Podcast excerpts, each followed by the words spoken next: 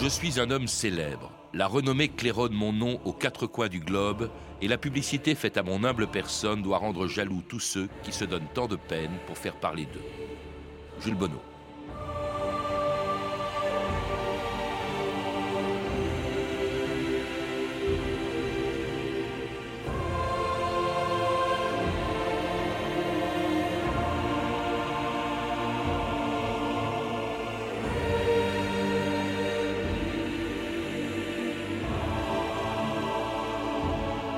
2000 ans d'histoire.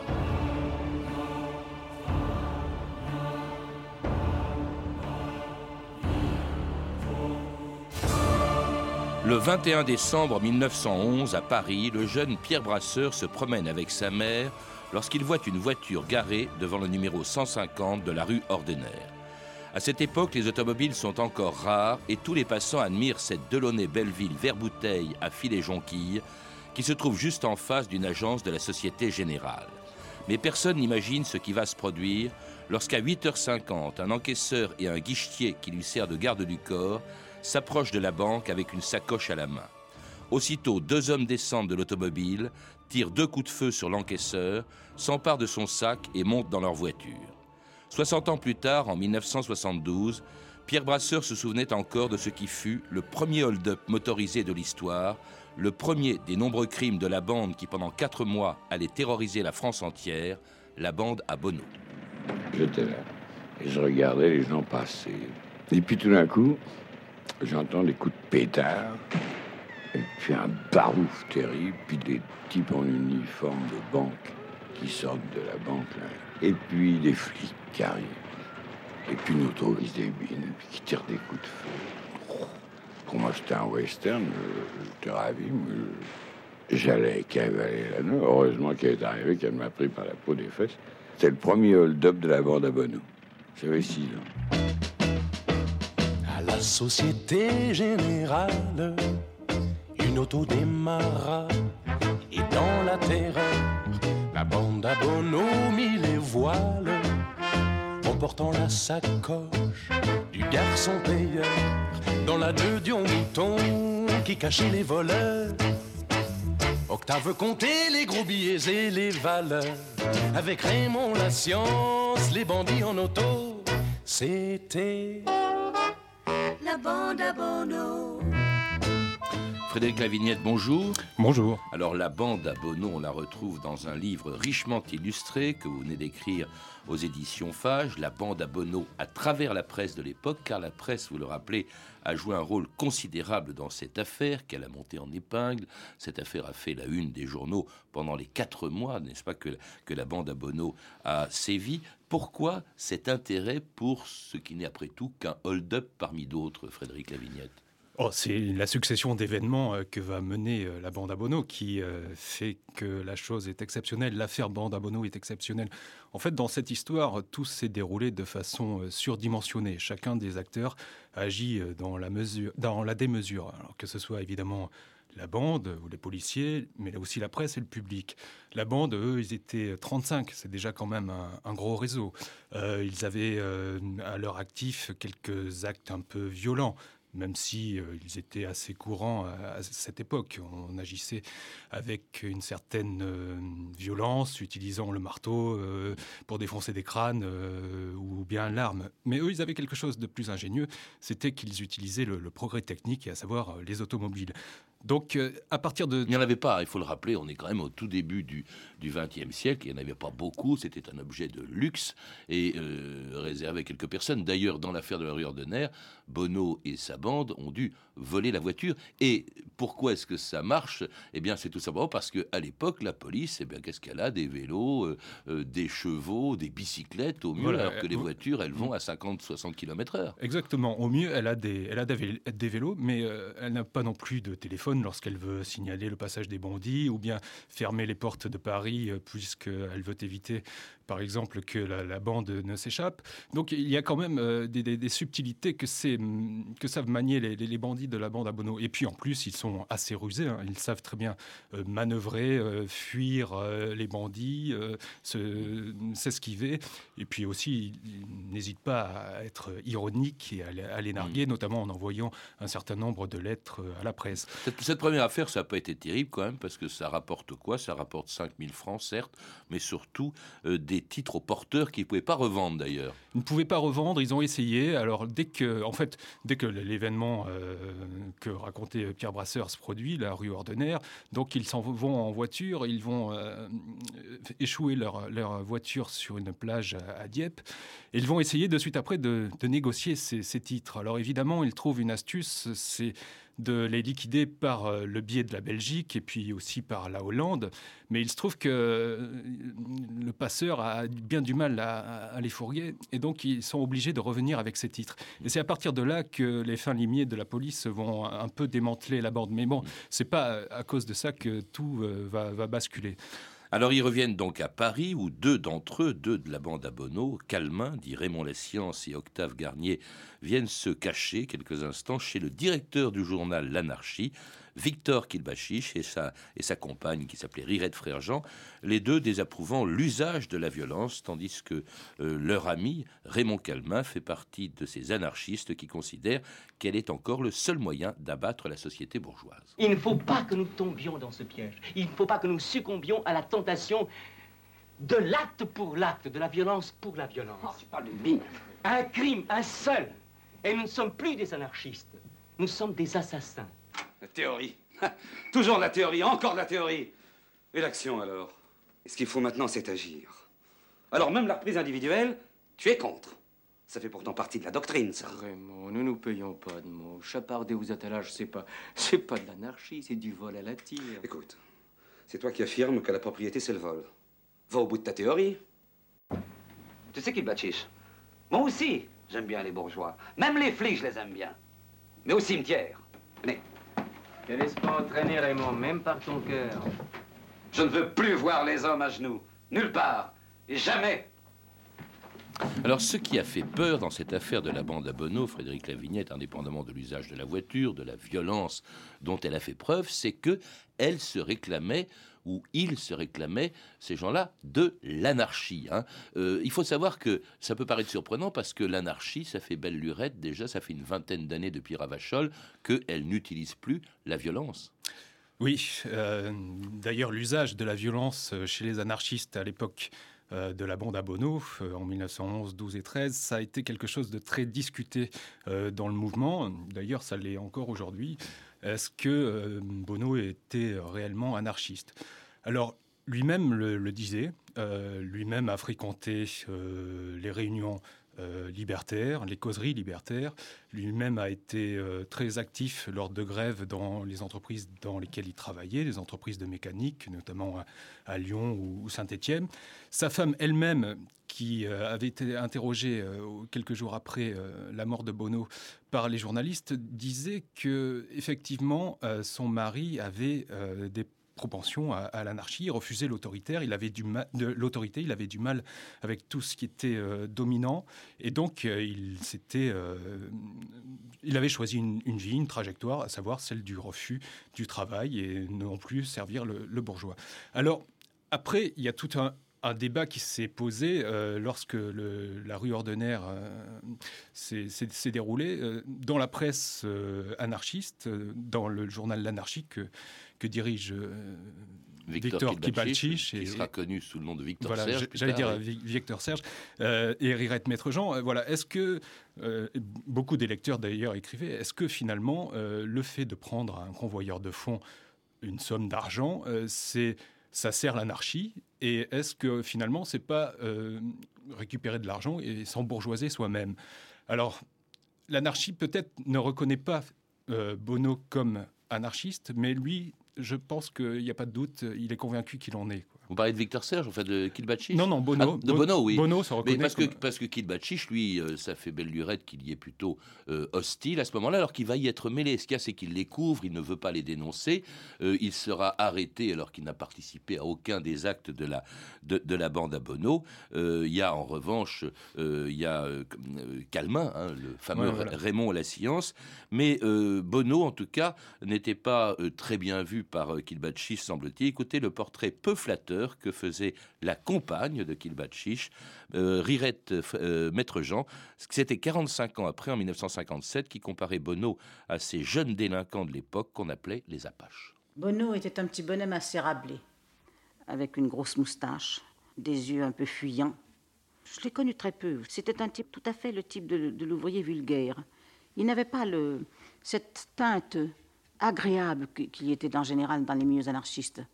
Ni le vocabulaire, ni les manières, ni les allures générales. C'était un ouvrier d'usine, mais un ouvrier d'usine apache, ce qui n'est pas le cas des ouvriers d'usine généralement. Et je crois qu'il se lia assez rapidement avec euh, Carouy, Garnier et, Calmin. Calmin était une sorte d'animateur euh, enfin, intellectuel, d'animateur de pensée. On l'appelait Raymond La Science. Ah oui, il avait lu beaucoup d'ouvrages scientifiques, ce qui ne lui avait pas fait de bien parce que je crois qu'il les avait assez mal digérés. Un bistrot du quartier de la ville 12, les barbillons trinquaient à la santé. T'as leurs photos qui décoraient son trousse, et l'on chantait Vive la liberté.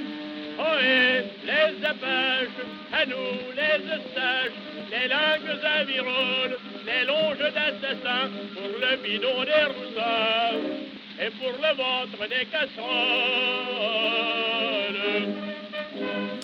Et c'était Aristide Bruand en 1912, les Apaches, donc ces jeunes délinquants auxquels Rirette Maître Jean comparait Bono. Alors Bono et, euh, sa bande, euh, que l'on voit d'ailleurs en photo avec des visages un peu patibulaires sous la couverture de votre livre, Frédéric Lavignette, avec quand même des personnalités. Vous dites qu'ils étaient 35, mais parmi eux, il y en a qui se détachent. Il y a d'abord ce fameux Calmin, hein, Raymond La Science, qui est un personnage étonnant. On disait que c'était vraiment le plus dangereux de tous avec Bono. Oui, ils étaient 35, mais c'est vrai qu'il y avait un noyau dur de 5-6 personnes euh, vraiment déterminées. Donc euh, beaucoup de, ces, illégalistes, finalement, se rencontrent au, siège de l'anarchie. Certains se connaissent déjà. euh, Victor Kibachich connaît déjà Calmin, connaît déjà Carouy. Ils sont tous belges, donc euh, ils, se, retrouvent donc, au siège de ce journal qui siège à Romainville. Et Bono, lui, arrive en novembre 1911 à Paris. On ne sait pas trop ce qu'il va faire pendant un mois, avant, en tout cas, l'événement de la rue Ordinaire, qui est en décembre.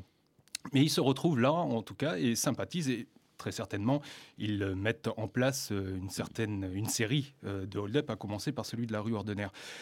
Calmin est, c'est vrai, quelqu'un de très autoritaire, même s'il est petit, gringalet. Au procès, on dira qu'il a qu'il a un teint de bébé rose, ce qui le fera beaucoup rire d'ailleurs.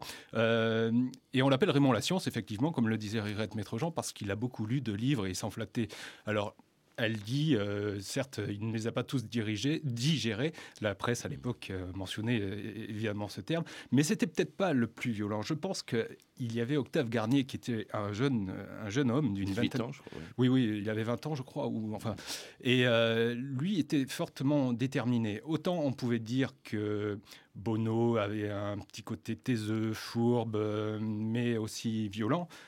Autant euh, Octave Garnier, lui, n'a- n'avait aucun, aucun scrupule. Et il paraît que la vie humaine, pour lui, était quelque chose d'inutile. Et lorsqu'on était en opposition avec lui, il n'hésitait pas à utiliser le, le- le pistolet et le revolver. ouais. Autre personnage qui est assez massif, Dieudonné également, qui a joué un rôle, dans ce, un rôle important dans cette bande. Un rôle important, on va dire peut-être le rôle de la victime, Euh, l'encaisseur, le convoyeur de fonds de la rue Ordinaire. Euh, Lorsqu'il se fait euh, tirer dessus, ne meurt Il pas. Cabi, hein, il s'appelait ouais. Ernest Cabi. euh, il se fait tirer dessus, mais il ne meurt pas. Et euh, c'est presque là le problème pour Dieudonné, il ne meurt pas parce que ce pauvre Cabi va identifier Dieudonné comme étant son agresseur. Mais à la troisième reprise, les policiers lui montrent une première photo. D'un quelconque malfaiteur. Il dit Ah oui, oui, c'est lui, je le reconnais. Ensuite, on lui montre une deuxième photo. Il s'agit cette fois-ci de la photo d'Octave Garnier. Cabi, pareil, reconnaît son agresseur. Et enfin, une troisième photo, celle de Eugène Dieudonné. Là, cette fois-ci, il en est sûr, c'est bien le, le, le, gars qui lui a tiré dessus. Et il se trouve que là, à partir de là, le pauvre Dieudonné va, va qui sera le premier arrêté d'ailleurs. Il va, être dans, dans, les premiers arrêtés, va passer une certaine partie de sa vie en prison.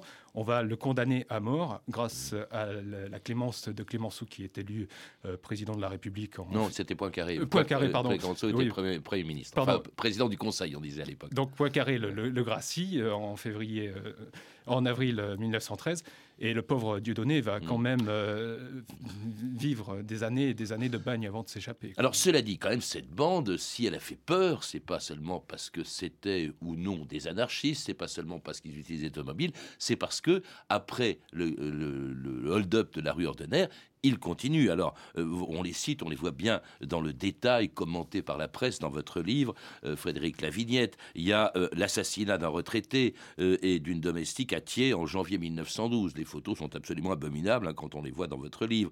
Il y a également le meurtre d'un agent de police au passage du Havre, près de la gare Saint-Lazare, en, en, février 1912. Il y a également le conducteur d'une voiture auquel on veut prendre justement son automobile, une de Dion Bouton cette fois-ci, et avec laquelle le 20 25 mars, eh bien, la bande à Bono braque une autre agence de la Société Générale, hein, comme si il n'aimait que cette banque, à Chantilly. Là, vraiment, l'émotion est considérable à ce moment-là, Frédéric. Voilà, exactement. Là, il y a un crescendo dans la violence qui fait que euh, les autorités policières, déjà, sont interpellées par la presse, qui, elle, euh, réagit vivement en les ridiculisant une première fois.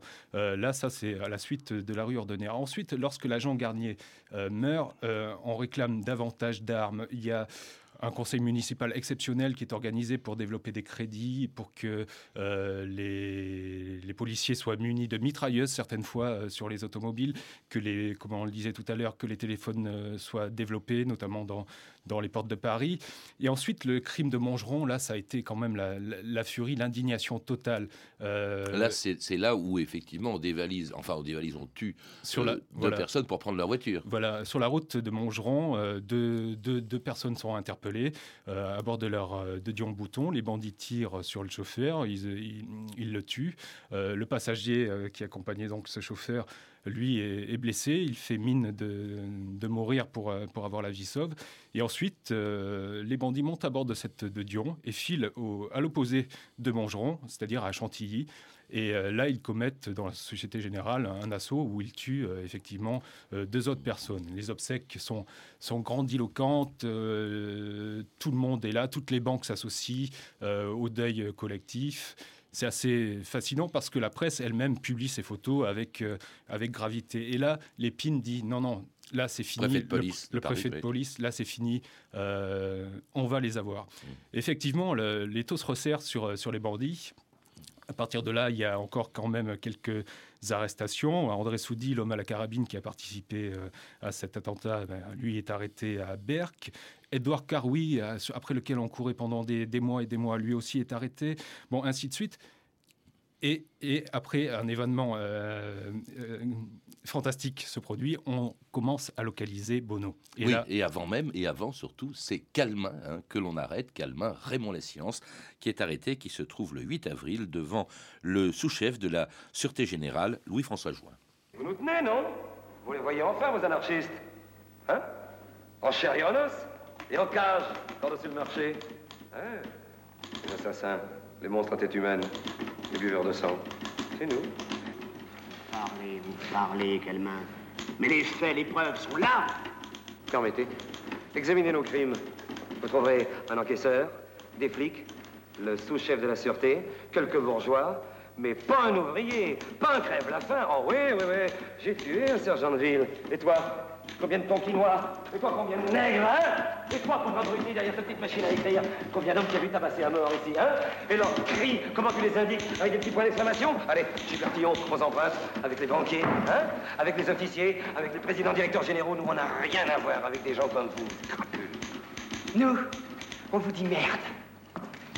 Et c'était Jacques Brel, hein, remarquable dans le rôle justement de Raymond La Science dans ce film qui nous sert un peu de fil conducteur, euh, Frédéric Lavignette. Comment est-ce que tous ces hommes ont-ils été arrêtés euh, Par quel biais? On utilise, la police utilise beaucoup, pas seulement des moyens euh, plus modernes, la voiture, les mitrailleuses, mais des indicateurs. Oui, beaucoup de, lettres de dénonciation ont été envoyées. Et surtout après l'événement que nous avons évoqué à Chantilly, donc le hold-up de, la Société Générale, là, une prime de 100 000 francs est proposée. Et euh, les journaux mentionnent que dès le lendemain matin de l'annonce de cette euh, prime de 100 000 francs, euh, le chef de la sûreté avait sur son bureau 300 lettres. Et au fil des jours, mais en, l'espace de 3-4 jours, ce sont 1000, 1200, 1500 lettres qui arrivent quasiment par jour. Donc là, effectivement, il y a eu un, répondant populaire assez, assez réactif. cela dit, parfois, il y avait beaucoup de lettres, de, comme dit la presse, de fumistes. Hein. Mmh. C'était des, choses euh, un, peu, un peu caricatural. Hein. Certains concierges, par exemple, parce qu'ils en avaient appris euh, certains locataires, euh, les dénonçaient. Il y avait une femme qui, par exemple, voulait se débarrasser de son mari, a dit En fait, mon mari, c'est Bono. Et donc, vous voyez, c'est ce, ce, genre de choses-là. Mais il y avait aussi des, des procédés policiers très très très subtils. Hein.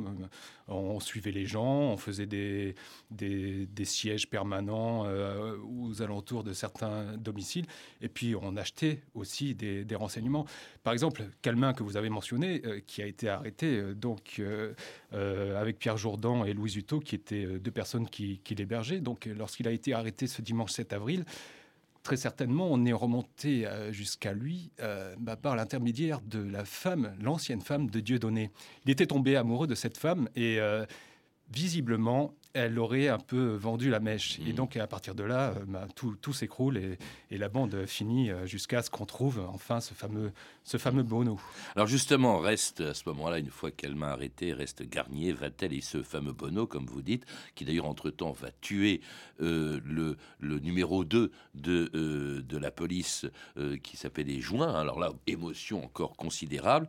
Bono, donc, qui va se cacher dans une maison de Choisy-le-Roi où la police le retrouvait le 28 avril 1912. Chef, Bono est avec eux. Sacré Dieu. Au nom de la loi, rendez-vous La villa est cernée Je suis un homme célèbre. La renommée claironne mon nom aux quatre coins du globe. Il y a de quoi rendre jaloux ceux qui se donnent tant de peine pour faire parler d'eux. J'aurais pu mourir inconnu, ignoré, un raté. Ce dernier moment est le nôtre. Chien de flic.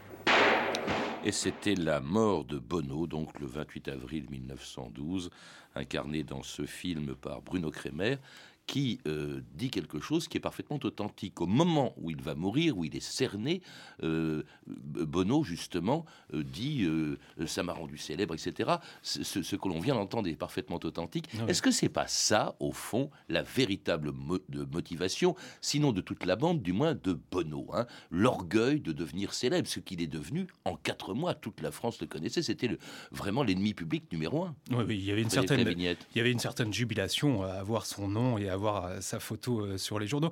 D'autant que les journaux, effectivement, comme vous, le mentionnez, étaient tous euh, surenchérissés dans, l'information. Il n'y avait quasiment pas une journée sans, laquelle le, nom de Bono ne soit mentionné. Il fallait peut-être à la rigueur un événement exceptionnel comme le naufrage du Titanic ou, l'éclipse de, Soleil pour qu'on on occulte, ne serait-ce que provisoirement, la, la bande à Bono. Petite parenthèse, parmi les journalistes justement que vous citez, dont on voit les articles dans votre livre, il y a une certaine Colette, Frédéric Lavignel. Une certaine Colette Willy qui assiste au, siège de Choisy-le-Roi et donc à la mort de Bono. C'est un article, mais vraiment exceptionnel, parce qu'elle fait ça avec humour. Et ce qu'elle décrit, ce n'est pas tant l'acharnement de la police sur, euh, sur un, pauvre gars qui est, qui retiré dans un garage. Enfin, un pauvre gars, euh, hein, il s'est sacrément défendu. On, le voit sur les couvertures des journaux, il s'enroule dans un matelas pour que les balles ne l'atteignent pas. Enfin, c'est vraiment très impressionnant. Oui, c'est très, très impressionnant. Et Colette, elle décrit justement la, la foule qu'il y a autour. Oui, ça c'est extraordinaire. Et qui, est complètement excité, qui est en furie, qui ira même jusqu'à tabasser le cadavre de, Bono euh, que, que l'on va mener dans un taxi euh, pour, pour l'hôtel-lieu. La foule est une véritable armée. Je crois qu'il y avait 2000 hommes pour prendre un seul homme, en l'occurrence, qui était Bono. Mhm. exactement. Alors, on, convoque, ça s'est fait euh, par crescendo. Et évidemment, au tout début, il y a, il y a trois, quatre policiers qui repèrent un individu suspect. Peut-être que ça serait Bono. Euh, eh bien oui, vérification faite, c'est lui. Et progressivement, euh, tous les services de police arrivent. Les, journaux euh, dans le quartier du Croissant à Paris sont alertés de l'information. On l'a, repéré, on l'a repéré, Bono est à choisi. Et donc des éditions spéciales sont tirées. Euh, les autobus, les tramways, les calèches se sont prises d'assaut. il paraît que les chauffeurs de taxi se font cette fois-ci des, journées assez, considérables. Et donc tout le monde y va à pied. On traverse le, bois de Vincennes, on passe par, par le 13e. Et ce sont carrément des théorie des, des, processions de gens qui vont assister à, la mort de Bono.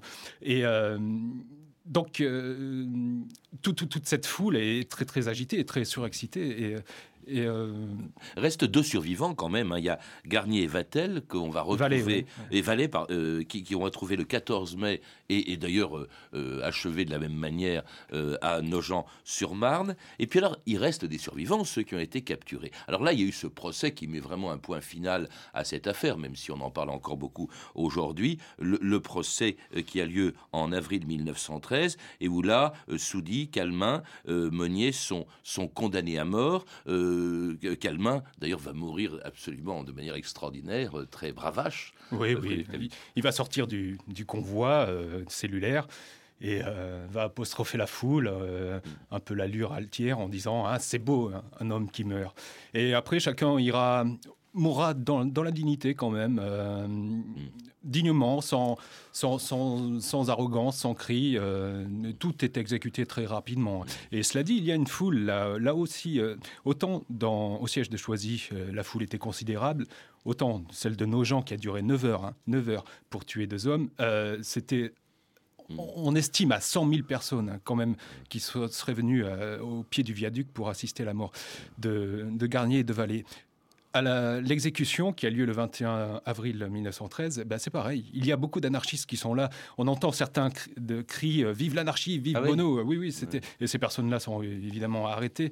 Mais il y a aussi, euh, ben, comme, euh, comme toujours, ces populations qui viennent là pour se rincer l'œil. Et c'est ça qui grisait autant Bono d'être célèbre et, même Caroui qui, qui, appréciait justement cette notoriété lui aussi. Dieudonné, lui, a été condamné à mort, mais il a été gracié. On va le retrouver à, à Cayenne. Il a eu un destin étonnant il y en a un qui a eu un destin tout à fait extraordinaire, c'est Kibachiche, parce que bien qu'il n'ait pas été mêlé directement à cette affaire, il n'était pas de la bande, même s'il a couvert la bande, même s'il connaissait tous ses membres, il est condamné à 4 ans de prison. Et on va le retrouver où? En Russie, pendant la révolution russe. C'est peut-être le destin le plus étonnant de cette histoire de la bande à Bono, euh, Frédéric Lavignette. Ah. Rappelez-nous ce qu'il est devenu. Kibachiche, devenu Victor Serge. Hein. Voilà, il devient Victor Serge. Peu après euh, sa libération, il file euh, en Espagne. Euh, il y reste quelque temps. Il en revient. Après, il veut se produit cette révolution russe et il se dit c'est absolument là-bas qu'il faut que j'aille. Mes parents voulaient que, que, que, ça se soulève, qu'on en finisse. Et donc lui-même va, va, retrouver les rangs de la révolution russe. Et peu à peu, il se rapproche euh, de Trotsky, ce qui lui en coûtera beaucoup euh, parce que Staline. Il a même été le patron du Comintern. Oui, hein. voilà. Et puis alors, il est persécuté par ça. Il va, il va mourir en 47 en exil au Mexique. Voilà, il va finir euh, quelque temps dans les camps sibériens. Et puis après, il s'en revient. Déjà, il fait un petit passage en France et en Europe. Et puis après, il s'en va euh, finir sa vie au, Mexique et il y meurt en, en 47. Merci Frédéric Lavignette. Pour en savoir plus, je recommande la lecture de votre livre, La bande à Bono, à travers la presse de l'époque. C'est publié aux éditions Fage. À lire également Chronique du Paris Apache, publié au Mercure de France dans la collection Le Temps retrouvé. Mort aux bourgeois sur les traces de la bande à Bono de Renaud Tomaso, publié chez Larousse dans la collection L'Histoire comme un roman. Vous avez pu entendre des extraits du film La bande à Bono de Philippe Fourastier avec Bruno Crémer dans le rôle de Bono et Jacques Brel dans celui de Raymond La Science, disponible en DVD aux éditions Seven. Vous pouvez retrouver toutes ces références par téléphone au 32 30, 34 centimes la minute ou sur le site franceinter.com. C'était 2000 ans d'histoire, la technique Christian Thibaudot et Yann Bouillot, documentation et archivina Emmanuel Fournier, Clarisse Le Gardien et Franck Olivard, une réalisation de Anne Kobilac. Demain, dans 2000 ans d'histoire, le premier dieu des Romains, Jupiter.